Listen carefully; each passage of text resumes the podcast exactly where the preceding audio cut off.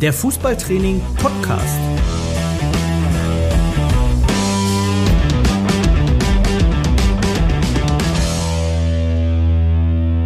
Das Kabinengespräch mit Trainern aus allen Leistungs- und Altersklassen.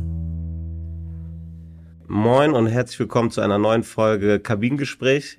Äh, ich bin Jan von Fußballtraining und mir gegenüber sitzt Patrick. Patrick, erzähl doch mal, wo befinden wir uns hier und wie kommt es, dass ich dich hier antreffe? Ja, hallo Jan. Ja, wie kommt es, dass du mich hier antriffst? Äh, du hattest mich vorher kontaktiert. Wir hatten in den letzten paar Wochen schon äh, regelmäßigen Austausch über die Zeitschrift Fußballtraining, weil ihr angefragt hattet, ein Projekt gemeinsam mit uns und dem äh, SV Werder Bremen zu machen zum Thema Coaching am Spieltag und Vorbereitung auf den Spieltag. Und aktuell sitzen wir beim VfL Wolfsburg in der Fußballakademie und ich bin schon ganz gespannt, was du für tolle Fragen vorbereitet hast. Ja, ähm, Genau, wir hatten schon länger Kontakt. Äh, ich habe dich begleitet jetzt für die Aprilausgabe. Ne? Wir haben äh, dich und Cedric Macchiadi äh, begleitet von, von Werder Bremen. Und äh, ich hatte den, die Chance, dich äh, ja, Einblicke zu gewinnen in deine Trainingsarbeit hier beim VfL mit der U16. Erzähl doch mal, wie bist du denn äh, hier überhaupt gelandet? Ja, wie bin ich hier gelandet? Ich habe vor einigen Jahren äh, mein Studium für Sport- und Geschichtswissenschaft äh, für ein Bachelor-Lehramt in Leipzig begonnen und äh, am Ende habe ich auch den Master dort gemacht und um ein erfolgreiches Lehramtsstudium ähm, zu absolvieren, braucht man auch ein Referendariat und am Ende war es so, dass das Referendariat mich hier in die Region Braunschweig-Wolfsburg geführt hat. Und ähm, ja, so kam dann eins zum anderen. Irgendwann wurde über meinen Seminarleiter im Fachbereich Sport wurde eine Anfrage gestellt, ob er einen Fußballverrückten Kollegen bei sich im Kurs mit hat. Und äh, daraufhin bin ich dann ja auserkoren worden und durfte mich hier beim VfL Wolfsburg zum Vorstellungsgespräch ähm, einmal vorstellen. Und am Ende war ich in meiner allerersten Saison dann hier U16 Co-Trainer auf nebenberuflicher Basis und ähm, das ist mittlerweile schon ja acht Jahre her und ich bin jetzt hier im neunten Jahr und bin jetzt mittlerweile Cheftrainer der U16. Das heißt aber, du hast auch früher äh, selbst gespielt oder wie kam die Liebe zum Sport? Ja, genau. Also wie ihr schon rausgehört habt, sicherlich ähm, ist mein oder ist meine Heimatstadt Leipzig. Dort habe ich auch begonnen mit äh, sechs Jahren Fußball zu spielen beim VfB Leipzig. Bin dann äh, ja mit 14 zum Chemnitzer FC, damals noch zweite Bundesliga, ähm, gewechselt ins Internat und bin dann im letzten A-Juniorenjahren wieder nach Leipzig gewechselt habe dann im Herrenbereich im allerersten Jahr von RB Leipzig gespielt und dann beim SSV Markranstädt auch vierte Liga spielen dürfen. Und äh, soweit ganz grob umrissen meine aktive Karriere und während meiner Zeit in Markranstädt bin ich so auch schon ins Trainerbusiness eingestiegen, hatte vorher auch schon bei Sachsen-Leipzig da ein, zwei kleinere Sachen gemacht und beim SSV Markranstädt habe ich dann angefangen mit Bambinis, mit einer B-Junioren-Mannschaft, habe dann auch ein Nachwuchskonzept geschrieben, war dann äh, kurzzeitig auch dort Nachwuchsleiter und ja, nach dem Referendariat ging es dann hier in Wolfsburg in einem NLZ los. Und äh, in diesem Trainings- oder Spielkonzept, was du da geschrieben hast, worum ging es da? Also was waren, sag ich jetzt mal, die Schwierigkeiten, oder was waren die Ziele, die, du, die ihr euch dann gesetzt habt? In dem damaligen Nachwuchskonzept äh, ging es darum, dass wir ja eine Spielkultur schaffen wollten, eine Spiel- und Trainingskultur, dass wir die Trainer dazu animiert äh, wollten, vor allem ähm, viel mit Ball zu trainieren und ihnen dort verschiedene Angebote geschaffen haben und vielleicht uns auch für einheitliche Grundformationen oder Grundstrukturen ähm, überlegt haben und die wollten wir da sozusagen in den Club hineintragen. Das waren so erste Ideen und Impulse und das ist mittlerweile nun auch schon boah, mehr als zehn Jahre bestimmt her. Aber existiert das denn noch oder wird das weitergeführt oder? Also ich habe es ehrlicherweise irgendwann nicht mehr ganz so verfolgt. Ähm, es stand lange auf der Homepage tatsächlich. Und ähm, ich gehe einfach dadurch äh, davon aus, dass das dann so innerhalb des Clubs äh, weitergeführt oder ja weiterentwickelt wurde. Und ähm, ja, wie gesagt, in Markranstadt wird ja immer noch Fußball gespielt. Und äh, ich gehe davon aus, dass da sich der Club auch ein Stück weit weiterentwickelt hat. Das heißt aber auch schon als Spieler hast du dich für den Trainerjob interessiert. Warst du denn, sag ich mal, einer der Spieler, die auch mit den Trainern viel kommuniziert haben oder auch diskutiert haben? Äh, zu deiner ersten Frage, ja, ich habe mich schon früh mit dem Trainerjob auseinandergesetzt, beziehungsweise mir hat es immer Spaß gemacht, mit Kindern und Jugendlichen zu arbeiten. Und ähm, wenn ich das mal so sagen darf, ich glaube, ich war nicht der einfachste äh, Spieler, weil ich auch immer eigene Ideen hatte und ich glaube vor allen Dingen in der Viererkette einen kreativen Verteidiger zu haben, ist immer nicht ganz so einfach, damit umgehen zu können. Ähm, und ja, ich habe auch oft das Gespräch mit den Trainerkollegen gesucht, die ich damals hatte. Ähm, ja, wie soll ich sagen? Nicht alle konnten damit gut umgehen. Was heißt denn, ein kreativer Innenverteidiger zu sein? Das musst du mal ein bisschen mehr erläutern. Ja, im Nachwuchs war ich äh, tatsächlich eher Innenverteidiger oder habe auf der Sechs gespielt. Im Herrenbereich habe ich dann äh, vermehrt Linksverteidiger gespielt. Ähm, kreativ im Sinne von, äh, ich wollte halt viel mit Ball machen und ähm, habe immer versucht, ähm, ja, eine spielorientierte Lösung zu finden. Das heißt, mir ist es eigentlich äh, ja so ein Stück weit hat es nicht gefallen, den Ball einfach nur nach vorne zu schlagen, sondern äh, ja, ich wollte immer eine kurze Lösung oder meinen Mitspieler zumindest äh, in Szene setzen können. Ja. Und was hat der Trainer dann gesagt? Also hat er dir gesagt, bist du gefährlich oder? Ja, also ich glaube, mein, mein Spiel war schon in der letzten Linie auch sehr risikobehaftet, so äh, dass da sicherlich, so genau kann ich mich jetzt nicht erinnern, aber sicherlich da auch einige Fehler passiert sind. Und ähm, ich glaube, die sind natürlich nicht immer auf Gegenliebe eines Herrentrainers gestoßen. Hm. Das ist verständlich vielleicht, aber vielleicht auch äh, ja einer der ersten Schritte dann, dass man einfach offensiver denkt, auch auf der Innenverteidigerposition. Ne? Das hat sich ja auch in Deutschland, würde ich sagen, verändert, oder? Also Absolut. Also ähm, wenn ich da auch einen kurzen ja, Überschlag zu meiner Philosophie machen darf oder zu meiner Ausbildung mit den Jungs. Ähm, grundsätzlich sehe ich schon auch immer in jeder Situation die Chancen, Tor zu erzielen, als irgendwie die Gefahr, ein, ein Gegentor zu bekommen.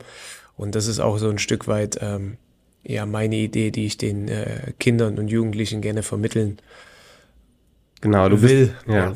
Genau, du bist ja Teil ähm, der A-Plus-Lizenz derzeit unter Lennart Clausen. Und da geht's ja auch ein bisschen in unseren Beiträgen dazu. Ähm, ihr sollt ja eine Führungsvision entwickeln. Ne? Und dann geht's natürlich auch immer darum, den Verein erstmal ja zu wissen, wo bin ich, wo stehe ich. Ähm, erzähl doch mal oder gib mal einen Einblick, wie du das hier handhabst, wie du führst, wie das aber auch vielleicht zum VfL passt. Ja. Also die Führungsvision ist eine der größeren Zwischenleistungen, die wir bei der A-Plus-Lizenz äh, leisten müssen. Ähm, die beiden weiteren ist sozusagen die Spielvision und die Ausbildungsvision. Ähm, ja, zu, zum Thema Führung. Ich habe mich erstmal auseinandergesetzt, was sozusagen mein Umfeld und mein Club ähm, hergibt und wie ich mich da zu bewegen habe und wen ich da vielleicht ja führe oder indirekt äh, geführt auch werde. Ähm, dann geht's natürlich weiter. Ich habe ein relativ großes Trainerteam hier beim VfL Wolfsburg, ähm, was ich auch führen muss, wo ich automatisch in eine Führungsrolle komme. Und dann im, im kleinsten Step würde ich jetzt mal sagen, ist natürlich die Mannschaft ne, mit, den, äh, mit der gewissen Anzahl, die ich da habe. Und das sind so die drei großen Ebenen, wo man dann in den unterschiedlichen Ebenen natürlich ähm, immer wieder unterschiedliche Schwerpunkte auch setzt und äh, ja, zum Teil auch sich in bestimmten Sachen halt immer ja, dessen nur bewusst macht, äh, wie sozusagen hier beim VfL Wolfsburg die Infrastruktur ist, wie der Club tickt, wie vielleicht auch die Stadt tickt. Ja. Wofür will denn der VfL stehen? Also wie würdest du das beschreiben? Wenn ich jetzt rein weg von der Nachwuchsakademie äh, spreche, ist es so, dass wir natürlich das ober, die oberste Priorität ist, dass wir unseren eigenen Nachwuchs so gut ausbilden, dass er irgendwann bei der Profimannschaft landet und diese Jungs dann natürlich auch ihre Minuten bei den Profis äh, äh, sammeln können. Und ich glaube, darauf ist grundlegend unsere Akademie ausgerichtet und dafür versuchen wir sozusagen alles zu tun. Und wenn man das ein Stück weit größer denkt, haben wir natürlich mit VW einen Riesensponsor, der natürlich auch für Innovation steht und das überträgt sich natürlich auch so ein Stück weit ähm, ja in unseren Club hinein. Ähm, wir versuchen uns immer weiterzuentwickeln, immer am Puls der Zeit zu bleiben und das wirkt sich natürlich dann auch auf meine Trainerarbeit in irgendeiner Form aus. Genau, gehen wir jetzt mal auf den äh, auf die Ebene des Trainerteams. Ja. Gib doch mal Einblick, mit wem du zusammenarbeitest und wie du dir das da vorstellst. Genau, also ich habe die ja, große Möglichkeit, äh, in unserem Trainerteam sind wir fünf hauptamtliche Trainer. Wir haben einen Torwarttrainer mit dem Patrick Platins, dann einen Athletiktrainer mit dem Lukas Stierfing und ich habe meine beiden Co-Trainer mit Julian Klamt und Gertjan Durichti. Darüber hinaus haben wir noch einen fest zugewiesenen Physiotherapeuten mit Pascal Schell und für unser Team ist noch die Sportpsychologin äh, Sina Gebele zuständig, die aber für mehrere Teams äh, zuständig ist. Ähm, und natürlich kommen dann die anderen Positionen, äh, ja, die Pädagogik, die Scouts, ähm, die Reha-Trainer, mit denen man dann sozusagen im weiteren Feld auch zusammenarbeitet. Aber die erstgenannten sind die, mit denen ich jeden Tag täglich zu tun habe. Und wie stellst du dir denn vor? Also bist du der, die Person, die dann alle Stränge zusammenführt? Oder wie kann ich mir deine Position dann vorstellen in diesem Konstrukt? Ja, also mir ist es persönlich wichtig, alle äh, Teammitglieder abzuholen und ähm, ich fördere natürlich auch, auch den ähm, Austausch untereinander.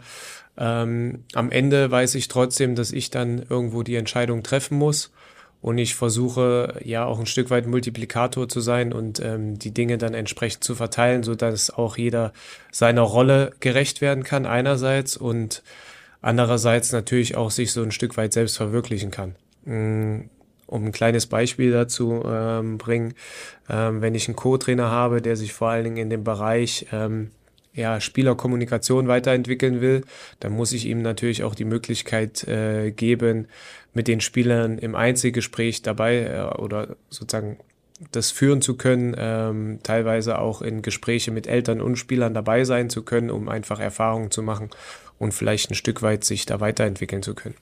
Das heißt, ihr sprecht aber auch klar darüber, wer was machen möchte oder wo die Kompetenzen der einzelnen äh, Personen in eurem Trainerteam liegen oder wie macht ihr das? Ja, genau. Also wir lernen uns natürlich vor der Saison genauer kennen. Ich habe das äh, große Glück, dass ich mit den meisten Mitarbeitern schon länger zusammenarbeite, deswegen kennen wir uns schon ganz gut. Ähm, ich kenne deren Stärken und natürlich auch deren Potenziale und wir versuchen natürlich, dass jeder tätig sein kann in seinen Stärken vor allem. Und die Potenziale versuchen wir gemeinsam zu entwickeln. Für mich war es ganz wichtig, dass wir zu Saisonbeginn uns einmal nochmal updaten und ähm, sozusagen die Wünsche und Erwartungen jedes Einzelnen sozusagen einmal aufnehmen und diese dann auch in einem entsprechenden Zeitrahmen, quartalsweise oder halbjährlich nochmal abzudaten und gucken, wie weit sind wir gekommen, haben wir alle Dinge umsetzen können, sind wir auch miteinander zufrieden. Und ähm, ja, das ist so grundlegend, ähm, wie ich mit meinem Team arbeite und wie ich mir das auch vorstelle. Und vielleicht als letzter Satz dazu, ähm, das wissen auch meine Mitarbeiter, habe ich natürlich auch Erwartungen an diese. Und ähm, ich glaube, so die wichtigsten Erwartungen sind mit so, dass sie Eigeninitiative zeigen, dass sie kritisch sind und dass sie natürlich auch ja, Leidenschaft ausstrahlen und wir gemeinsam Spaß haben bei unserer Arbeit. Ähm, du hast eben die Potenziale der einzelnen Mitarbeiter angesprochen. Was sind denn die Potenziale gerade deiner Trainerkollegen? Mhm. Oder die Qualitäten, die du sehr schätzt an ihnen? Ja, das sind ja zwei unterschiedliche Fragen. Ja. Ähm, äh, um das jetzt nicht allzu umfänglich zu machen, vielleicht gehe ich ganz kurz auf die unterschiedlichen Stärken und Qualitäten ein. Ähm, ich schätze natürlich meinen Athletiktrainer im Bereich seiner, seiner Fachkenntnis und seinen Umgang mit den Spielern. Und natürlich auch äh, ist es so als Person ein sehr, sehr kommunikativer und sehr sympathischer äh, Kerl, was grundsätzlich dieses Thema auf alle von meinen Kollegen zutrifft, zumindest ist das meine Meinung. Ähm, und äh, der Julian, äh, der jetzt sozusagen seit anderthalb Jahren hier bei uns äh, dabei ist, der kommt halt relativ frisch aus der Spielerebene, der bringt halt nochmal die Spielerperspektive ganz gut rein, das ist seine große Stärke. Ähm, der Gerti, der ist äh, schon sehr erfahren, war lange auch äh, Profi und äh, der bringt auch diese Profi-Ebene mit rein, inklusive ähm, kann er mit, hat einen super Umgang mit den Jungs. Ähm, ja, und wenn ich dann äh, Plate als unseren Torwarttrainer auch noch nehme, der hat seine beiden Schützlinge da sehr gut im Griff, ist da fast schon wie eine Vaterfigur für die beiden und äh, kann die ganz toll entwickeln. Und über die Potenziale unterhalten wir uns ähm, ja intern und vielleicht bleiben wir kurz bei dem Beispiel von Julian, weil das auch relativ klar für einige ist. Ähm, da Julia natürlich erst seit anderthalb, zwei Jahren in dem Trainerbusiness ist, ist es völlig logisch, dass er nicht alles äh, ähm, ja, können kann. Und ähm, ich glaube, da profitiert er auch ein Stück weit von uns, weil wir schon länger im Nachwuchs arbeiten und er direkt aus den Senioren hier reinkommt und natürlich auch guckt, was er oben kann, was können die in der U16, was können die Jungs in der U14 und er weiß natürlich auch, wo man sich vielleicht hinentwickeln muss, aber er weiß es vielleicht noch nicht ganz genau, wie man bestimmte Dinge entwickeln kann. Und da, glaube ich, sind wir auf einem sehr guten Weg. Ähm, und zeitgleich dazu ist natürlich die A Plus auch eine gute Chance für mein ganzes Trainerteam, weil sie natürlich in andere Rollen auch automatisch schlüpfen, weil ich nicht immer da bin. Wie ähm, kann ich mir das denn dann auf dem Trainingsplatz bei euch vorstellen? Ne? Ihr trefft euch ja, haben wir ja schon mal drüber gesprochen. Ne? Ich glaube, auf jeden Fall Anfang der Woche und dann auch vor den Einheiten. Korrekt. Ähm, wie läuft es dann auf dem Trainingsplatz ab mit eurem Team? Ja, also auf dem Trainingsplatz ist ganz klar im Vorfeld besprochen, wer welche Aufgabe hat. Ähm, die Aufgaben können natürlich immer variieren. Ähm, logisch ist, dass äh, Patrick Platin sich eher um die Torhüter kümmert und Lukas sicherlich immer seinen Athletikbereich äh, äh, persönlich betreut und wir teilweise unterstützen. Ähm, aber nichtsdestotrotz ist es so, dass äh, Plate auch mit auf dem Training in der Spielform die Torhüter dann coacht ähm, Lukas äh, uns bei kleineren Spielformen, wenn wir in Kleingruppen trainieren, auch äh, mit unterstützt. Lukas ist der Athletiktrainer, Richtig, ne? genau. korrekt. Ja. Und ähm, dann, wie gesagt, hat jeder Trainer von uns in jeder Spiel- und Übungsform immer einen ganz klaren Job. Der eine ist für die Regeln zuständig, der andere coacht das eine Team, äh, ich coach dann das andere Team. Und diese Rollen können immer wieder äh, äh wechseln auch. So, und ähm, manchmal machen wir es auch so, dass ein Trainer sich auf zwei bis drei Spieler ganz klar fokussiert und die in dem ganzen Trainingsprozess ähm, ja, unterstützt. Wie seid ihr darauf gekommen? Ist das etwas, was du schon länger machst oder seid ihr im Team darauf gekommen? Wie ist das entstanden? Ähm, ich würde sagen, wir haben schon immer einen guten Austausch gehabt, auch was vor, vor dem Training angeht und ähm, haben schon die Aufgaben klar besprochen gehabt.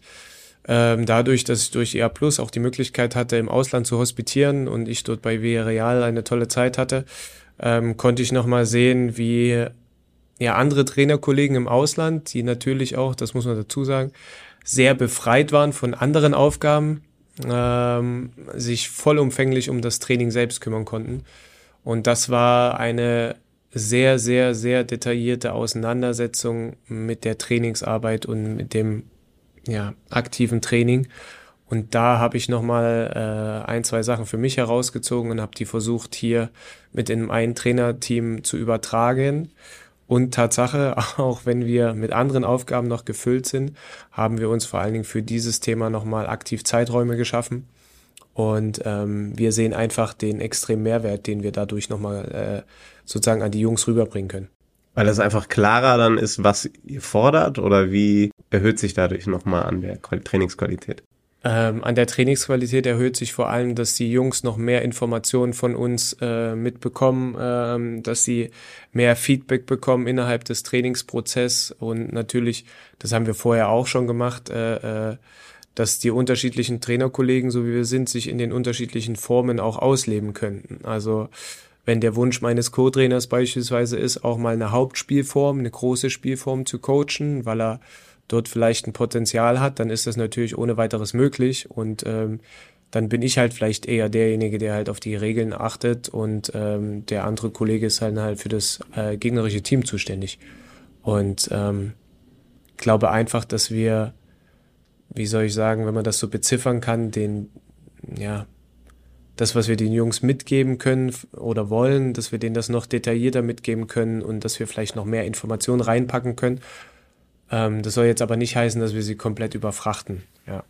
Vielleicht auch einfach, dass dieses Feedback einfach viel schneller auch kommt, ne? Das halt dadurch, dass ihr mehr seid, könnt ihr auch öfters und detaillierter das vielleicht geben, oder? Also ja, und weil die Aufgaben halt zuvor noch klarer und detaillierter besprochen sind und wir auch noch mal bis ins Detail gegangen sind, äh, ähm, auf welches Coaching-Detail vielleicht derjenige achten sollte oder welche zwei, drei Prinzipien er mit in diese Form reinbringen muss.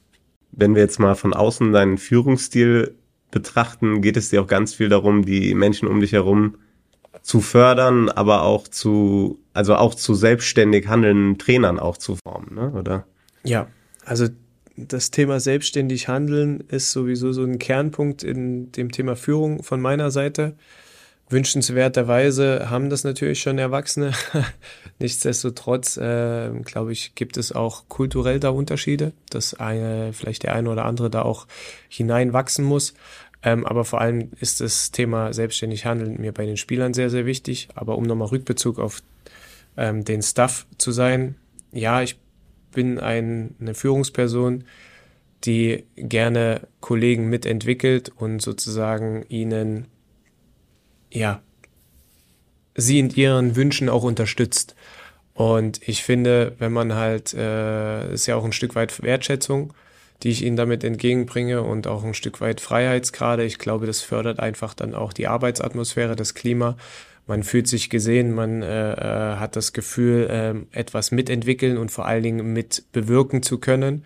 Und ich glaube, das ist ganz, ganz wichtig.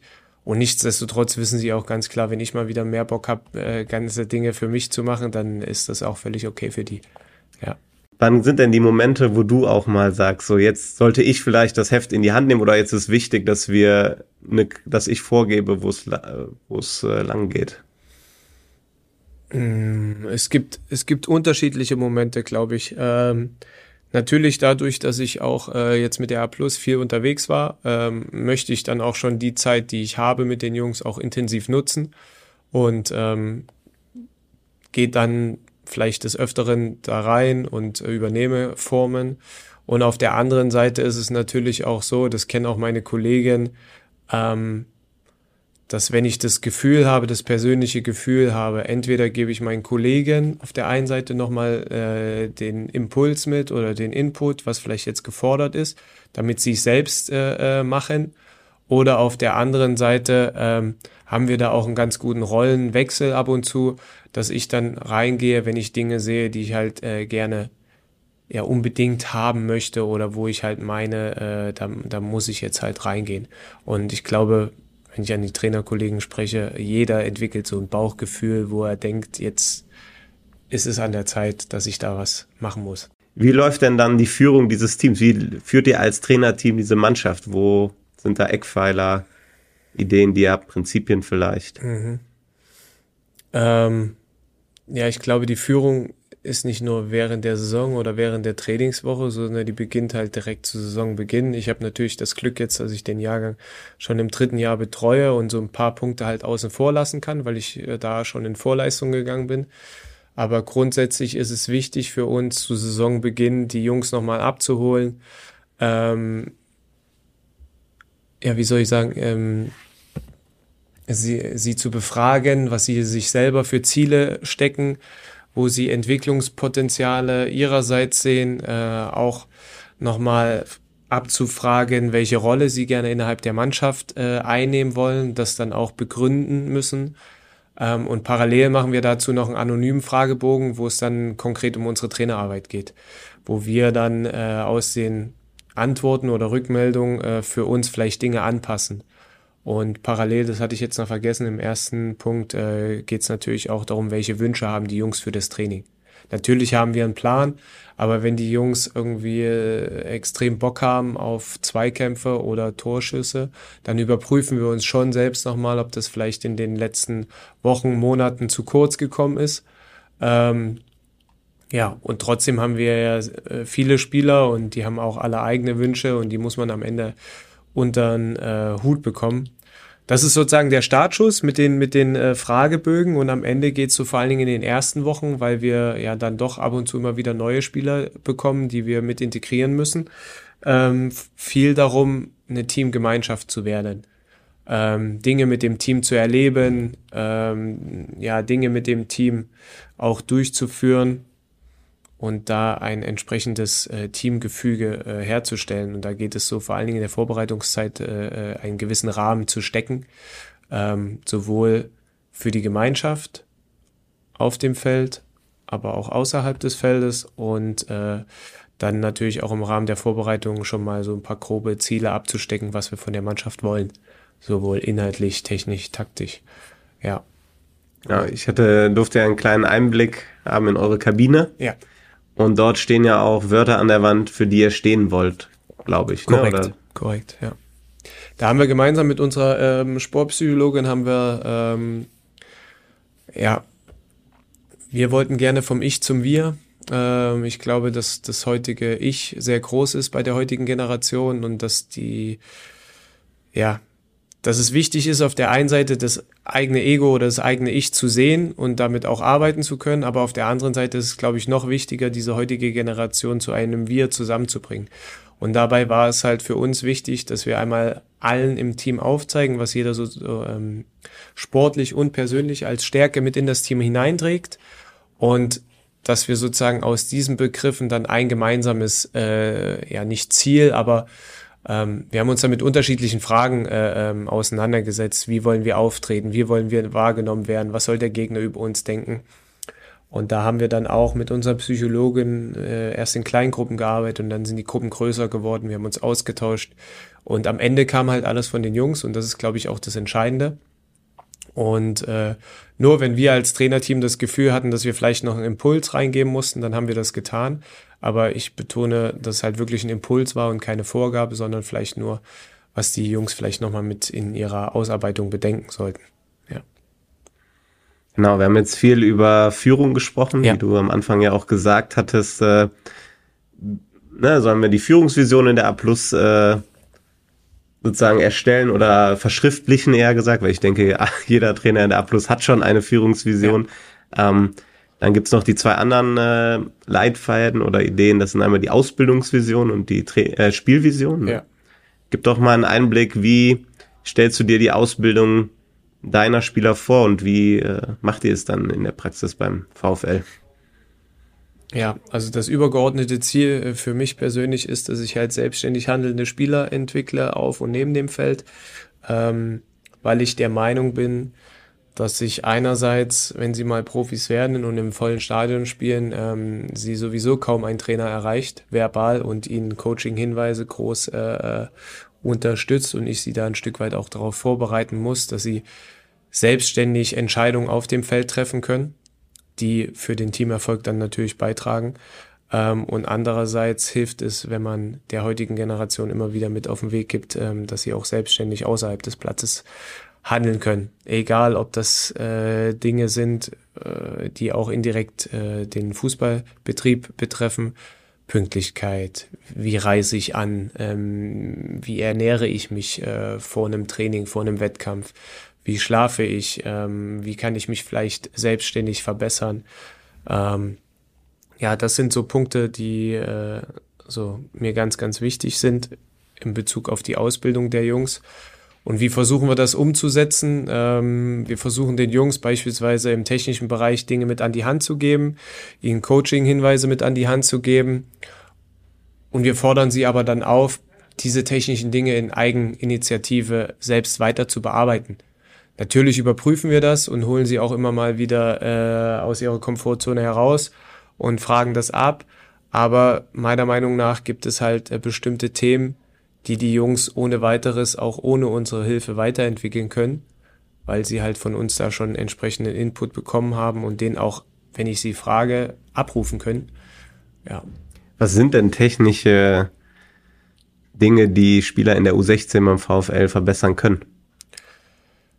Ja, also grundlegend ist, glaube ich, mit äh, ganz entscheidend der erste Kontakt. Ähm, das heißt, die Balle an und Mitnahme in unterschiedliche Richtungen, aus unterschiedlichen oder in unterschiedlichen Positionen ähm, und natürlich auch aus unterschiedlicher Passrichtung. Und ähm, die Jungs kennen eigentlich von uns die Schlagworte, ähm, worauf sie achten müssen. Und äh, wir haben hier beim VfL Wolfsburg die Möglichkeit, dass die Jungs, äh, vor allen Dingen die, die im Internat wohnen oder die hier aus der Stadt kommen, hierher kommen können, in die Kabine gehen können, sich einen Ball schnappen können und dann raus auf den Platz gehen können und äh, an ihren Themen einfach arbeiten.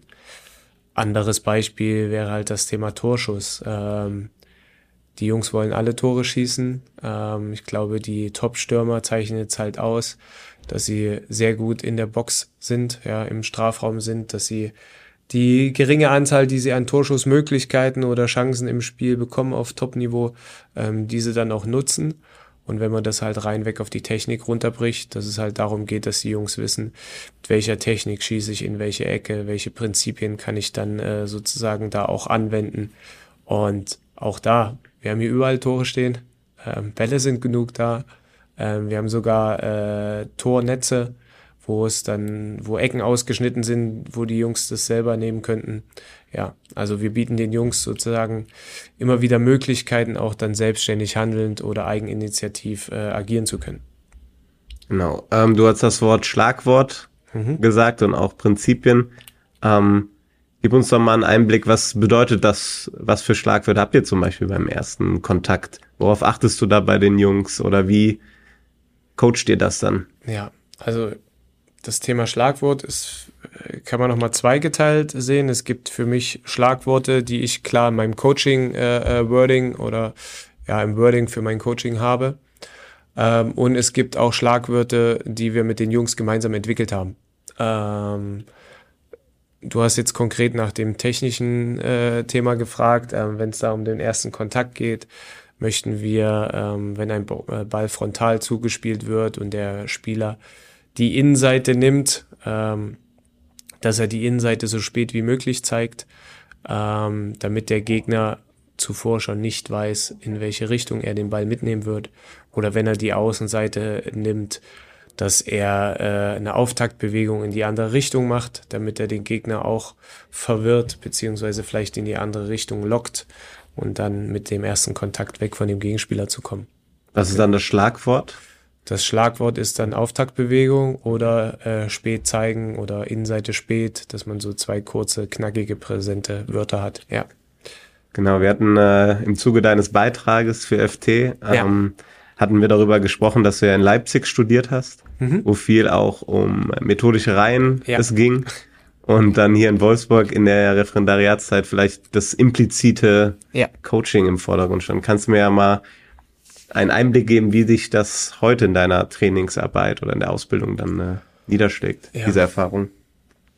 Also du hast ja schon ganz gut gesagt, ich glaube, ich habe in Leipzig einen ganz guten Einblick und äh, eine ganz gute deduktive Vermittlung gelehrt bekommen und äh, hier in Wolfsburg habe ich vor allen Dingen eine sehr gute induktive Vermittlungsart und Weise äh, gelehrt bekommen und ich glaube, das zeichnet mich aus, dass ich diesen Mix ganz gut äh, in meinem Trainingsalltag überführen kann.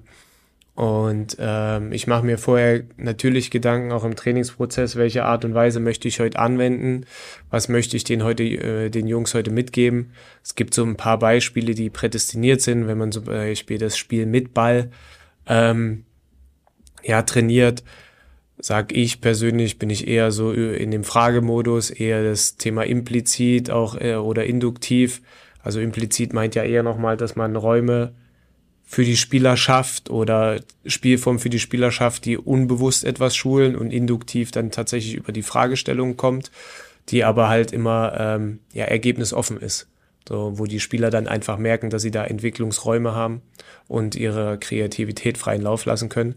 Und deduktiv, sage ich halt, kann man halt super anwenden, auch wenn man eine Technik genauso haben will Wobei mittlerweile dann auch ich immer wieder so hin und her gerissen bin, ist es überhaupt noch äh, sinnvoll, Techniken nach Technikleitbild zu vermitteln oder ist nicht eher ähm, ja, das Ziel der Weg? Also im Sinne von, äh, ein Pass muss halt beim Mitspieler ankommen und zwar so, dass er den gut verarbeiten kann. Ob der Spieler das jetzt mit der optimalen Passtechnik dorthin gespielt hat, sei mal dahingestellt. Sofern der Mitspieler dann den Ball optimal an- und mitnehmen kann, ist ja erstmal das Ziel grundlegend erreicht. Ja. Und ähm, ein Wort oder eine, eine Sache, die ja auch jetzt wieder im Training viel kursiert, sind kreative Spieler. Ja. Wie meinst du denn oder wie fördert ihr die Kreativität? Du warst ja anscheinend selber ein in, kreativer Innenverteidiger, sagen wir mal. Ähm, wie, wie versucht ihr das zu fördern? Ja, wir versuchen vor allen Dingen ein Training anzubieten, wo die Jungs ähm, sehr viele unterschiedliche Erfahrungen innerhalb des Trainingsprozesses machen können durch äh, die Veränderung von den Spielräumen, durch die Veränderung der Regeln, ähm, ja, und dann natürlich auch durch das induktive Vorgehen unsererseits, ähm, so dass die Spieler immer wieder gezwungen sind, einfach Erfahrungen zu machen, diese reflektieren zu können, mit unserer Hilfe natürlich, und ein Stück weit auch ähm, ja, eigene Lösungen entwickeln müssen. Weil ich glaube, nur wenn die Jungs es selbst erfahren, da gibt's ja auch so eine schöne Studie, ähm, wie viel prozentual dann hängen bleibt, wenn man etwas selbst erfährt. Ähm, das ist, glaube ich, höher, als wenn ich sie nur vorgebe. Und deswegen, glaube ich, ist das ein ganz gutes Mittel, um kreative Spieler zu fördern. Und der andere Punkt ist natürlich auch, dass man sie, wenn ein Wettspiel ist, dass man sie in ihren kreativen Handlungen unterstützt oder ihnen Alternativen aufzeigt und ihnen nicht, so sage ich es jetzt mal hart gesagt, ein Brett den Kopf knallt und sagt, du darfst nicht dribbeln oder das geht nicht, was du da machst, sondern ähm, man muss das dann auch ein Stück weit aushalten, wenn man kreative Spieler haben möchte, dass sie teilweise auch dazu neigen, in Räumen kreativ zu sein, wo es vielleicht nicht angepasst äh, oder angebracht ist. Und ähm, das ist ja dann aber zum Beispiel wieder eine Möglichkeit oder eine Chance, die Spieler da an der Stelle weiterzuentwickeln. Ähm, da passt ja auch ganz gut dieses Vier-Stufen-Modell mit der Kompetenz, unbewusste Kompetenz, ja. die ganz oben ja. steht, bewusste Kompetenz, die da drunter steht. Ähm, diese unbewusste Kompetenz ist ja total schwierig selber zu reflektieren, ob, ob man das jetzt fördert. Wie, wie hast du da deine Idee oder deinen Maßstab, wie du das äh, unterstützen kannst. Ja, im Endeffekt geht es ja darum, dass man das auch, früher hat man ja versucht, über eine gewisse Anzahl von Wiederholungen so eine Art Automatismus ein, einzuschleifen. Das ist ja ein Stück weit dann das, was in diese unbewusste Kompetenz übergeht. Ähm, nur, dass man halt heute versucht, so, es gibt viele Spieler, die handeln intuitiv. Und da ist dann immer die spannende Frage, macht man das für die Spieler jetzt sozusagen bewusst was sie da tun und dass das gut ist und dass sie das weitermachen soll? Oder lässt sie, lässt man es einfach und sagt ihnen, was sie vielleicht noch an einer anderen Stelle verbessern können? Und ich glaube, das ist so die größte Schwierigkeit, die man hat, weil man ja weiß, dass unbewusstes Handeln oder automatisiertes Handeln viel schneller abläuft als bewusstes Handeln. Und am Ende geht es ja darum, schnell und gut zu entscheiden. Und dadurch, dass der Fußball ja auch ein Stück weit immer schneller wird oder die Ballkontaktzeiten kürzer werden, äh, die Spielgeschwindigkeit schneller wird, glaube ich, geht es auch dahin, dass man in irgendeiner Form dieses Unbewusste schulen muss.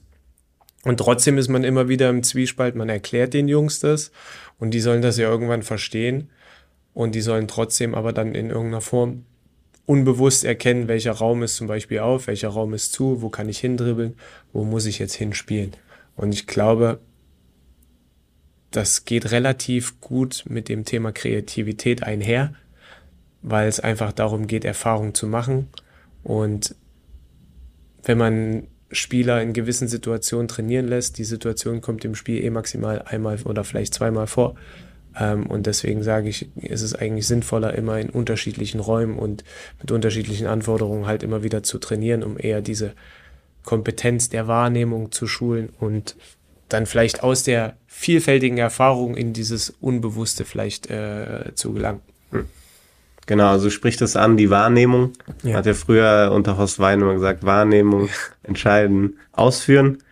Ähm, heute sagt man kommunizieren anstatt ja. wahrnehmen. Das ist ja nach äh, Raymond Verheyen auch nochmal das Modell, das auch der DFB ja in der Ausbildung äh, vermittelt. Ja. Wie siehst du denn die Kommunikation auf dem Feld der Spieler? Wie kann man, was beinhaltet denn die Kommunikation und wie kann man die fördern? Ja, grundsätzlich hat ja die Kommunikation zwei, zwei Stränge, einmal nonverbal und einmal verbal. Ähm,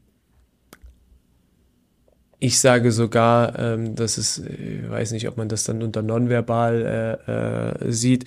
Wir haben früher mal von dem sprechenden Ball gesprochen.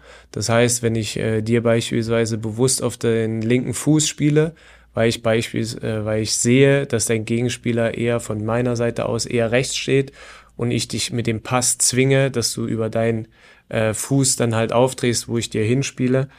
Ähm, das ist eine Art der Kommunikation. Jetzt weiß ich nicht, ob ich das so nonverbal nennen möchte oder wie auch immer. Ähm, aber so, die Spiel, wir fordern ja die Spieler oft da, äh, auf, miteinander zu kommunizieren, ihnen vielleicht, sie vielleicht auch kurze Hinweise zu geben, Hintermann, äh, Seite kommt enger und so weiter und so fort. Ähm, und die nonverbale Kommunikation erfolgt, glaube ich, sehr viel über Vororientierung und das Wahrnehmen, bevor man den Ball auch erhält. Vielleicht auch irgendwo das Spielverständnis, was du ja gerade gesagt ja. hast, dass man erkennt, welche Situation könnte sich in ein oder zwei Pässen oder Situationen dann ergeben. Ne? Also ja. Das ist natürlich auch eine Qualität. Absolut. Mhm. Absolut. Ja. Nee. Ähm, ja, das ist auf jeden Fall sehr interessant. Wir haben jetzt eben kurz auch über Prinzipien schon gesprochen. Ja. Ähm, wenn wir uns jetzt äh, deine Spielphilosophie anschauen oder die Sachen, die du jetzt schon gesagt hast, mutig nach vorne ja. mit kreativen Innenverteidigern vielleicht. Ähm, das heißt, ihr spielt auch mit mehr Stürmern als Verteidigern oder wie kann ich mir das vorstellen? Das würde ich so pauschal nicht sagen. Wir schauen natürlich äh, immer, was uns die Mannschaft und was die einzelnen Spieler uns geben und gucken dann, wo wir ja, die Spieler am besten zur Geltung bringen können. Und das ist sozusagen dann auch so ein Stück weit der Ausgangspunkt für unsere Grundformation, die wir wählen. Und ja, äh, ich habe im ersten Halbjahr diesen Jahres ein 3-4-3 mit Raute gewählt, wo es grundsätzlich schon, wenn man die Anzahl der Spieler äh, nimmt mit drei Stürmern und dann einem Zehner und zwei Achtern eher sechs Offensive und nur vier Defensive, dann würde das, was du gerade gesagt hast, zutreffen. Aber das lag einfach im, ja, an der Mannschaft, was die Mannschaft und die einzelnen Spieler äh, mir da an der Stelle gegeben haben. Was, was bietet denn genau diese Mannschaft? Also was äh, sind die Stärken deiner derzeitigen Mannschaft? Ähm, als wir zu, äh, in die Saison gestartet sind, war es so, dass sich äh, unser rechter Außenverteidiger, den wir in der U15 hatten, so gut entwickelt hat, dass er schon in der U17 direkt durchgehen konnte. Und unser linker Außenverteidiger hat sich leider ähm, ja, schwer verletzt zu Saisonbeginn. Und deswegen war die Anzahl der Außenverteidiger bei null und ich musste umdenken und überlegen, was ich mache. Und ich hatte einige gute Innenverteidiger und habe da schon mal auf eine Dreierkette umgestellt. Und der nächste Schritt war dann, dass wir viele gute zentrale Mittelfeldspieler hatten. Und um die natürlich irgendwie alle auf äh, die Platte zu bringen, haben wir uns für vier zentrale Positionen am Ende entschieden. Und der nächste äh, Kernpunkt war, dass wir einen Spieler dazu bekommen haben, für den sozusagen der linke Flügel prädestiniert war. Ein Stürmer hat sich eher zu einem rechten Flügelstürmer entwickelt, so dass dann die Stürmerposition auch nur einfach besetzt war und wir dann sozusagen im 3-4-3 mit Raute gelandet sind. Ja. Ähm, wir hatten ja über auch Prinzipien gesprochen. Ja. Du hast wahrscheinlich auch eine Spielphilosophie, ja. die mit Prinzipien äh, erklärt werden kann. Richtig. Ähm, gib doch mal einen Einblick, wie das Offensivspiel äh, dann äh, funktioniert oder worauf ihr da achtet, was. Ja. Genau.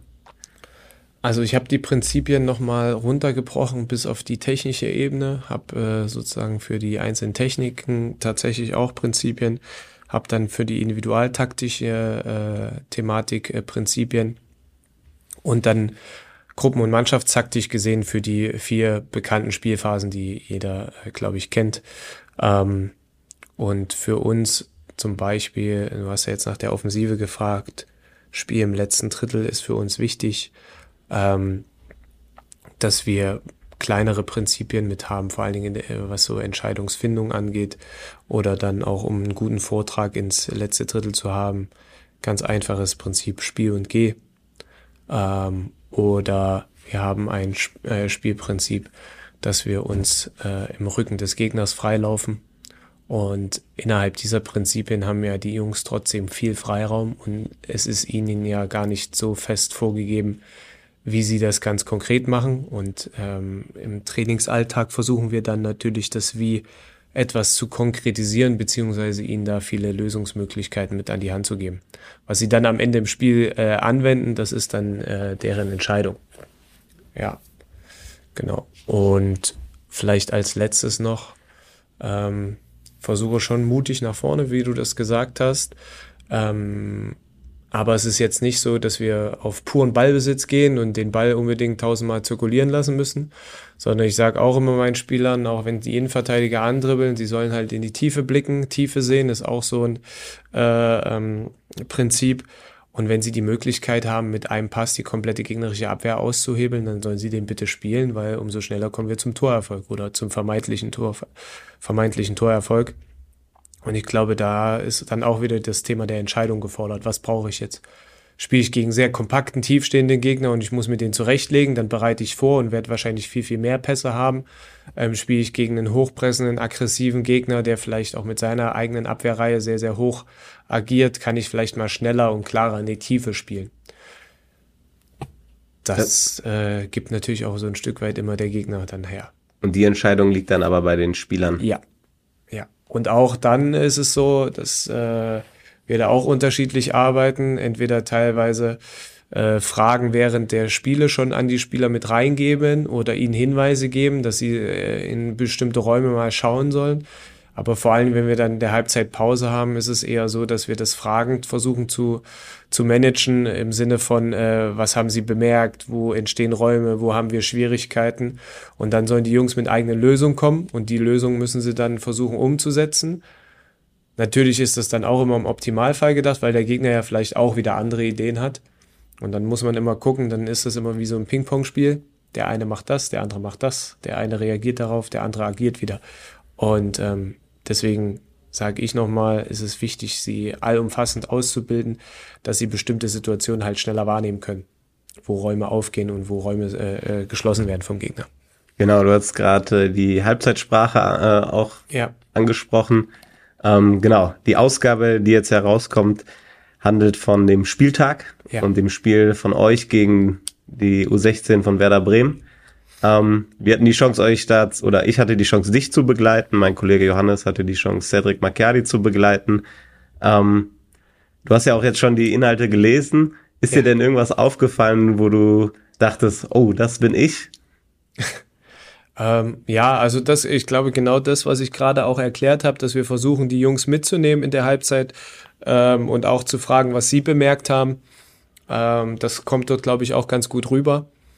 Und äh, das ist für mich auch das, das Wesentlichste. Äh, sicherlich gibt es auch mal Momente, aber die würde ich halt als sehr ja, gering ansehen, dass man, dass die Jungs eine klare Ansage brauchen, was zu tun ist. Weil es immer ein, zwei Spieler gibt, die eine Idee haben, die das Spiel gut lesen können. Und ich bin sogar der Meinung, wenn es intern von den Spielern teilweise rauskommt, man muss auch immer gucken, von wem es dann kommt, ähm, nehmen die Jungs das selber vielleicht nochmal ein Stück weit besser auf, als wenn ich da immer den Zampano vorne spiele und äh, sie dadurch das ganze Spiel irgendwie äh, ja, begleiten möchte. Ähm, deswegen davon bin ich äh, überzeugt, dass ihnen das immer eine ganz gute Hilfestellung ist, wenn sie selber nochmal ins Denken kommen. Ja. Und äh, wir haben ja auch im Heft zurück, hast du ja, gibt's ja ein kurzes Fazit zum Spiel. Ähm, ja, was würdest du jetzt sagen? Also wie lief die erste Halbzeit? Was habt ihr dann in der Halbzeit gemacht? Wie lief die zweite Halbzeit? Was lief vielleicht auch gut? Ja, also in der ersten Halbzeit, wir haben uns natürlich äh, ja, viel vorgenommen und wussten, dass äh, wir gegen eine spielstarke Bremer Mannschaft spielen werden. Ähm, wir wollten mit unterschiedlichen Variationen äh, geduldig hinten aufbauen und äh, unser Spiel Stück für Stück nach vorne tragen und nichtsdestotrotz, weil wir wussten, dass Bremen auch wahrscheinlich sehr hoch presst, ähm, schnell in die Tiefe kommen und uns da gut positionieren. Ähm, beides ist uns in der ersten Halbzeit eher weniger gelungen, weil wir teilweise zu viel Unruhe am Ball hatten, ähm, zu schnell und zu früh gespielt haben und auch zu schnell äh, äh, in die Tiefe gespielt haben. Und das haben wir in der Halbzeit angesprochen und äh, haben da versucht, sozusagen äh, äh, Veränderungen herbeizuführen. Und noch ein wesentlicher Aspekt, den wir gerne umstellen wollten, wir hatten halt Schwierigkeiten vom Angriffspressing in eine kompakte Ordnung wieder hineinzufallen. Ähm, vor allen Dingen, wenn unsere erste Pressinglinie überspielt worden war. Und ähm, darauf sind wir auch nochmal in der Halbzeit eingegangen und haben uns dann vorgenommen, ob, Jetzt muss ich kurz überlegen. Genau, ich habe die Mannschaft in der Halbzeit gefragt, ob sie trotzdem weiter vorne draufgehen möchte oder ob sie äh, etwas tiefer stehen möchte. Sie haben sich fürs äh, weiter draufgehen entschieden, habe ihnen aber parallel dazu gesagt, dass wir vielleicht auch die andere Option nochmal in der zweiten Halbzeit ausprobieren werden. Ähm, wir haben dann tatsächlich nach einigen Minuten oder nach einiger Zeit, würde ich eher sagen, die zweite Variante dann nochmal ausprobiert, dass wir tiefer stehen, kompakter stehen und Bremen dann vor eine andere Aufgabe wieder stellen. Damit kam Bremen tatsächlich nicht so gut zurecht. Und wir haben dann in diesem Spielteil äh, wieder die Rolle, die dominantere Rolle gespielt, weil wir sehr gute Umschaltmomente hatten und echt gut und kompakt standen. Und das haben die Spieler dann auch nach dem Spiel nochmal ganz gut reflektiert. Das muss ich auch dazu sagen, dass sie wahrgenommen haben, wo der Unterschied zwischen einem Angriffspressing lag und einem tiefer stehend. Und ähm, das wirkt sich ein Stück weit jetzt auch auf unsere äh, letzten Spiele, die wir nach Bremen hatten, aus, weil die Jungs einfach darin besser geworden sind, in diesem fließenden Wechsel sogar über, überzugehen, dass wenn wir vorne einen Ballverlust oder, oder sagen wir so, unsere erste Pressinglinie nicht so einen Zugriff hatte, wie wir uns das vorstellen, dass sie dann fließend schon in ein etwas kompakteres, äh, ja, tiefstehenderes Pressing reingehen. Und ähm, ich glaube, das liegt auch so ein Stück weit dadurch, dass wir die Jungs immer wieder ins Nachdenken und ins Reflektieren gebracht haben. Das heißt, äh, was war dann Thema nach der, äh, nach dem Spiel in der Trainingswoche? Habt ihr das dann da besprochen oder was war da die Situation? Also intern haben wir die Themen natürlich besprochen und haben sie auch für uns analysiert. Dadurch, dass wir direkt eine Woche später gegen den Tabellenletzten hier äh, äh gespielt haben, haben wir dieses Thema erstmal beiseite geschoben, weil ich glaube, der Wettbewerb an dem Spieltag nach Werder Bremen hm, andere Kompetenzen gefordert hat, vor allen Dingen Spiel gegen tiefstehenden Gegner, viel Ballbesitz ähm, und haben uns das für einen anderen Zeitpunkt aufgehoben. Und zwar haben wir das dann wieder aufgenommen, als wir wussten, dass wir nach Kiel fahren und gegen da auch eine sehr gute Kieler Mannschaft spielen, eine U17-Mannschaft, ein Jahr älter, die um Aufstieg spielen wollen und wir dort wahrscheinlich mehr Situationen auch innerhalb des Wettbewerbs äh, bekommen werden, wo wir äh, in diesen Wechsel zwischen Angriffspressing und tiefer stehen immer wieder hineinfallen müssen. Ähm, und da bin ich halt klar der Meinung, wenn man antizipieren kann, dass bestimmte Situationen vielleicht nicht so häufig am Wochenende im Wettbewerb gefordert werden, dann brauche ich die auch nicht zwingend vielleicht in dieser Woche zu trainieren, sondern kann mich auf andere Dinge fokussieren, wo vielleicht eine höhere Häufigkeit erwartet wird. Mhm. Genau, das heißt aber in der Aufbereitung nehmt ihr da auch die Videoanalyse zur Hilfe oder eher nicht? Ja, also Video ist bei uns ein ganz wichtiges Thema. Wir filmen jedes Spiel. Wir haben auch die Möglichkeit, hier Trainingseinheiten oder Trainingssequenzen ähm, von uns zu filmen. Ähm, tatsächlich verzichten wir im Großteil auf Mannschaftsanalysen, weil ich eher ein Freund der individuellen Analysen bin oder der Gruppenanalysen und versuchen dort die unterschiedlichen Schwerpunkte, die die Jungs sich selber gesetzt haben oder die wir gesetzt haben, ähm, mit den Jungs in ihren Positionen zu besprechen. Genau, und äh, für die Gruppe, beispielsweise Dreier- oder Fünferkette, da haben wir dann nochmal explizit ein, zwei Videoszenen zusammengestellt, wo es darum geht, vielleicht äh, schneller von der, äh, von der Dreier- in die Fünferkette zu fallen und haben das dann mit einem ausgewählten Spielerkreis besprochen. Das heißt, ihr bes du besprichst das dann mit den Spielern oder ist das dein Trainerteam oder ist das ganz unterschiedlich? Genau, grundsätzlich tauschen wir uns natürlich alle über das Spiel, äh, entweder auf der Busrückfahrt oder schon an dem ersten Trainingstag nochmal sehr intensiv aus. Aus, ja, genau. Und äh, der Gertjan, einer meiner Co-Trainer, ist äh, für den Bereich Video zuständig. Der bereitet dann die Szenen alle vor und führt auch den größten Teil der äh, individuellen Videoanalysen durch. Und parallel dazu unterstützen Julian und ich ihn dabei. Und wir haben auch die Möglichkeit über unser Dokumentationstool und ja, Messaging-Tool da mit SAP den Jungs auch bestimmte Dinge zur Verfügung zu stellen, so dass wir uns Zeit sparen und gar nicht mit ihnen immer zwingend ins persönliche Gespräch gehen, außer es gibt Fragen oder wir müssen Dinge nochmal zu den Videodingen Ihnen im 1 zu 1 äh, erklären. Genau, jetzt nochmal für den Zuhörer, wie ist denn das Spiel überhaupt ausgegangen? und Cedric und du haben sich ja dann eine Woche später beim Lehrgang gesehen. Wie lief das Gespräch? Ja, also das Spiel ist 1-1 ausgegangen. Ähm, Im Endeffekt würde ich sagen, eher glücklich für uns. Ähm, ja, danach war es für mich zumindest angenehm, nach äh, Stuttgart zu unserem nächsten Lehrgang zu fahren und mit keiner Niederlage dahin zu fahren. Äh, Cedric hat, glaube ich, eher noch ein Stück weit den Unmut gehabt, dass er das Spiel hätte gegen uns gewinnen können. Aber wir haben dann ganz lockeren äh, Austausch gehabt und haben dann nochmal das Spiel Revue passieren lassen und haben uns so über einzelne Spieler äh, unterhalten und auch ähm, ja über die einzelnen Entwicklung des letzten halben Jahres, weil wir bestimmte Sachen äh, gesehen haben bei einigen Spielern. Und natürlich haben wir auch so ein bisschen über äh, seine Trainer, Trainingsphilosophie gesprochen und auch über meine. Wie unterscheidet sich das? Oder, äh, ich, oder, so, oder, oder genau, so tief sind wir gar nicht ins Detail gegangen. Es war so ein, ein Aspekt, der mir in dem Spiel sehr positiv aufgefallen ist, dass die Bremer echt gute Positionswechsel in bestimmten Positionsgruppen hatten Und da habe ich äh, Sadie einfach äh, ganz klar gefragt, wie er sozusagen dieses Thema trainiert, wie er das angeht, um vielleicht da auch nochmal einen Input für mich äh, mit mitzubekommen. Ja.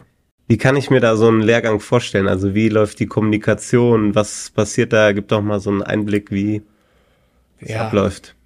Also wir sind 21 Kursteilnehmer mit unseren beiden Ausbildern, die uns durch die ganzen Präsenzphasen und natürlich auch Online-Phasen begleiten. Ähm, meistens ist es so, dass wir vor einer Präsenz Vorbereitungsaufgaben online bekommen und im Nachgang nach der Präsenz auch nochmal Aufgaben haben zur Nachbereitung. Ähm, und wir sind immer in unterschiedlichen Themen. Grundlegend habe ich ja vorhin schon die drei großen Zwischenleistungen angesprochen, Ausbildung, Spiel und Führung. Und diese drei Töpfe werden sozusagen über diese ganzen Präsenzen mit unterschiedlichsten ähm, Themen gefüllt. Ähm, wir hatten jetzt das Thema Ausbildung, war quasi der Topf, der gefüllt wurde in Stuttgart, um da vielleicht beim neuesten Beispiel zu bleiben. Wir waren beim VfB Stuttgart, haben uns vor allen Dingen so um das Individual, die haben es dort in Stuttgart Potenzialtraining genannt, ähm, um die individuelle Ausbildung in technisch-taktischer Natur der einzelnen Positionsgruppen nochmal gewandt. Und das war dann ein großer Teil, mit dem wir uns beschäftigt haben, der quasi auf diesen, ja, in diesen Topf da eingezahlt hat, der, des Themas Ausbildung. Und dann sind unsere Tage tatsächlich relativ lang. Wir starten meistens gegen neun und sind dann auch erst 19 Uhr fertig mit natürlich Mittagspause. Aber der Austausch endet natürlich nicht, äh, dadurch, dass wir eine sehr, ja, unterhaltsame, sympathische und äh, gut verbundene Gruppe sind, äh, äh, treffen wir uns dann auch abends nochmal und dann geht's halt weiter. Entweder im inhaltlichen Austausch oder teilweise auch privat. Und äh, das macht auf jeden Fall immer sehr viel Freude und sehr viel Spaß, äh, mit der Gruppe dort äh, an unterschiedlichen Standorten ja, zusammen zu sein. Es geht ja auch mehr um die Entwicklung der eigenen Trainervision als ja. Um jetzt eine Bewertung, richtig? Also wie? Korrekt. Also im Endeffekt geht es halt immer um die eigene Person und die eigene Person hat immer die Möglichkeit, sich die, ja, Inhalte rauszuziehen, die äh, er für sich selber äh, ähm, ja wichtig findet oder die er vielleicht noch nicht so gut kann oder er fühlt sich dann bestätigt in Dingen, die er schon gut kann. Und wie gesagt, am Ende soll es darum gehen, in einer gefestigten Variante für diese drei äh, Hauptschwerpunkte dann auch rauszugehen und natürlich auch äh, am Ende ein Stück weit ein besserer Trainer zu sein und vielleicht viele äh, oder die Kinder und Jugendlichen noch besser zu fördern und zu fordern. Ähm, ja. Gebt ihr euch, also ihr bekommt ja wahrscheinlich auch Feedback von den ja, Ausbildern. Ähm, wie ist denn das Feedback untereinander? Passiert das auch? Also hat sich die, vielleicht auch die Kommunikation zwischen den Trainern nochmal ja. gestärkt, verbessert? Also natürlich ist es so, am Anfang sind wir direkt ins kalte Wasser geschubst. Wir haben direkt äh, gefühlt äh, 1000 Kameras ins Gesicht gehalten bekommen, äh, sowohl von der Seite, von oben, von überall. Und es ging relativ scharf los und äh, wir haben direktes Feedback von den Ausbildern bekommen. Am Anfang war das Feedback der Teilnehmer dann noch etwas zurückhaltend, aber wir haben so relativ schnell auch im Kurs so ein Agreement gefunden, dass es für uns nur eine Weiterentwicklung ist, wenn wir uns auch ein klares, vielleicht auch manchmal hartes Feedback äh, sagen, aber nur so haben wir die Chance, uns weiterentwickeln zu können. Und das Coole ist halt wirklich, weil, glaube ich, viele in unseren Clubs nicht die Möglichkeit haben, so detailliertes und spezifisches Feedback zu bekommen, nehmen sie halt auch dieses immer gerne dankend an. Und Natürlich geht das Feedback sogar äh, noch über diese einzelnen Trainingsformen oder äh, gezeigten Dinge äh, weiter, äh, wenn online irgendwas rausgestellt wird. Oder wir hatten auch Kursteilnehmer, die Impulse aus ihren Clubs vorgestellt haben, wo wir dann den Kollegen unter vier Augen nochmal ein Feedback gegeben haben und sagen, ey, das war toll, das war gut, ähm, das würde ich vielleicht so und so sehen. Also ich glaube, dass wir schon einen sehr guten und regen Austausch haben und das sehe ich auch immer, wenn ich auf mein Handy tagsüber gucke. Also es endet auch nicht, wenn wir von der Präsenz sozusagen ähm, ja, losfahren oder wieder wegfahren. Das hört sich sehr gut an. Ähm, Gibt es denn ein Feedback, was dich ganz besonders äh, dir geholfen hat oder wo du überrascht warst? Jetzt zu deiner Person als Trainer oder? Boah, schwierige Frage. Ähm, überrascht nicht. Ich war über jedes Feedback immer dankbar, weil am Ende war es dann oft so, so, boah, ja, hättest du dran denken können oder ja, warum hast du das jetzt nicht gemacht oder äh, äh, das ist dann so, ich spreche dann auch oft mit den Ausbildern nochmal darüber, dass es sozusagen im, im Eifer des Gefechts so lässt man Dinge außen vor oder, oder vergisst. Und ich glaube, so das Feedback geht wirklich darum, dass man sich immer bewusst seiner Rolle ist, in welcher Rolle man sich gerade befindet und ähm, ja, welche Dinge auch gerade wichtig sind und äh, ja, dass man sich halt im Vorfeld gut Gedanken macht und vielleicht auch mal wie eine Art Spickzettel mitnimmt und äh, äh, Dinge nochmal äh, auf dem Platz nachverfolgen kann, was man eigentlich jetzt mit reingeben wollte oder worauf man achten wollte und so. Und ähm, glaube, mir persönlich hat es immer sehr geholfen. Ähm, und am Ende ist es so für mich, was ich insgesamt mitnehmen kann, ähm, bekommt man dann nochmal einen ganzheitlicheren Blick vermittelt, auch für bestimmte Dinge einen äh, viel detaillierteren Blick. Und ich kann nur für mich sprechen, dass mir das auf jeden Fall sehr gut getan hat und äh, sehr weitergeholfen hat. Hm. Ich hatte ja die Chance nach dem Spiel kurz mit Lennart ja. Oliver Heine, der, der der zweite Ausbilder ist, und dir äh, zu quatschen. Da fand ich auch, dass die Kommunikation und die Art und Weise, wie über das Spiel gesprochen, sehr positiv, also natürlich sehr reflektiert. Man hat die eigene Aktion aus deiner Sicht dann nochmal gesagt, da und da fand ich gut, da und da war ich mir unsicher, was sagt ihr? Das ist ja schon viel wert unter Trainern, auch sich Feedback zu geben. Also Absolut. Also ich glaube, es ist immer ähm, nicht, also anders angefangen. Ich glaube, es gehört auch ein Stück weit ein Vertrauensverhältnis dazu, um äh, Feedback entsprechend äh, empfangen zu können oder aufnehmen zu können. Und ich glaube, das haben unsere Ausbilder und unser Kurs insgesamt ähm, gut hinbekommen, dass wir diese, diese Grundkultur in unserem Kurs haben. Weil na, dann ist es ja auch so, wenn ich, wenn irgendein Fremder zu dir kommt und sagt, ey Jan, dein Artikel ist aber kacke aus dem und dem Grund, wirst du auch sagen, warum? Was, was ist mit dir? Aber wenn du einen geschätzten Kollegen hast, der dir Feedback gibt, egal ob positiv oder negativ, wirst du wahrscheinlich ein äh, ja, guter Zuhörer sein und ihm versuchen, da Dinge oder Dinge vielleicht zu verändern oder mit aufzunehmen oder einfach nur Danke zu sagen. Und ähm, ich glaube, das ist ganz, ganz wichtig, dass man eine Kultur hat, in der man sich diese Dinge auch offen und ehrlich äh, sagen kann. Und vielleicht nochmal ganz kurzen Rückbezug auf das, was wir ganz zu Beginn haben. Das ist auch ein großer Teil für, für mich, was ich versuche in meinem Trainerteam irgendwie mit zu implementieren. Und ja, da möchte ich auch gerne Vorbild sein auch wenn es mir manchmal nicht immer einfach fällt, äh, sozusagen dann mit Kritik äh, in bestimmten Dingen umzugehen, aber man lernt ja nie aus. Voll. Nee, ich erinnere mich auch an die ersten roten Texte, die ich abgegeben habe. Wir haben äh, Didi, mein Kollege, viele Grüße. Ähm, der musste darunter leiden, dass ich äh, noch nicht wusste, dass es sowas wie online Rechtschreibfehlerprüfung gibt. Nein, deswegen, also ähm, genau, ich glaube, das gehört voll dazu. Ähm, ist ein Prozess, ne? Man entwickelt ja. sich als Trainer. Ähm, Patrick, dir vielen, vielen Dank. Ne? Du hast äh, uns wirklich überall reinblicken lassen. Wer mehr von Patricks äh, Trainingsarbeit wissen will, äh, kann sich natürlich die nächste, die Aprilausgabe unserer Fußballtraining holen. Ähm, und bis dahin viele Grüße und viel Erfolg, Patrick, in der Saison.